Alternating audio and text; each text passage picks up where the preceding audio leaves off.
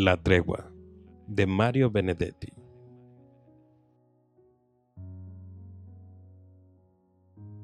Lunes 11 de febrero. Solo me faltan seis meses y 28 días para estar en condiciones de jubilarme. Debe hacer por lo menos cinco años que llevo este cómputo diario de mi saldo de trabajo. ¿Verdaderamente preciso tanto el ocio? Yo me digo que no, que no es el ocio lo que preciso, sino el derecho a trabajar en aquello que quiero. Mm, por ejemplo, el jardín. Quizá. Es bueno como descanso activo para los domingos, para contrarrestar la vida sedentaria y también como secreta defensa contra mi futura y garantizada artritis. Pero me temo que no podría aguantarlo diariamente. La guitarra, tal vez. Creo que me gustaría.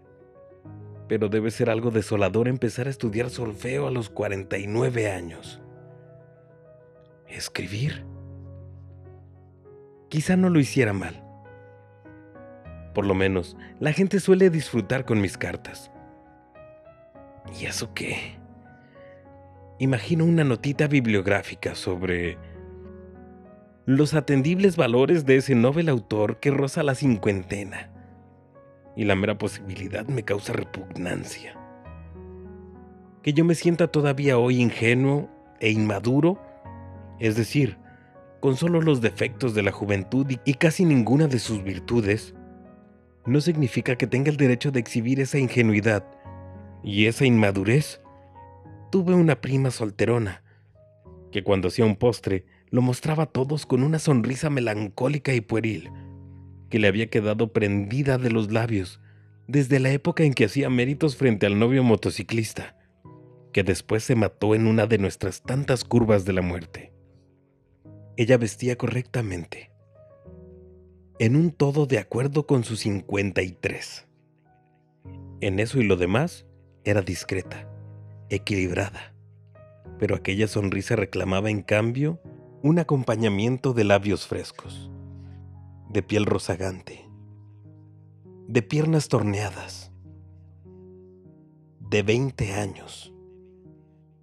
Era un gesto patético, solo eso, un gesto que no llegaba nunca a parecer ridículo, porque en aquel rostro había de más bondad.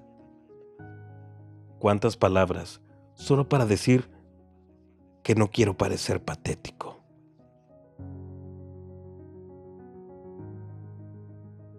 La tregua de Mario Benedetti. Si quieres que alguno de tus libros favoritos forme parte de A la voz de los libros, háznoslo saber en comentarios. Yo soy Alex Ruelas. Hasta la próxima.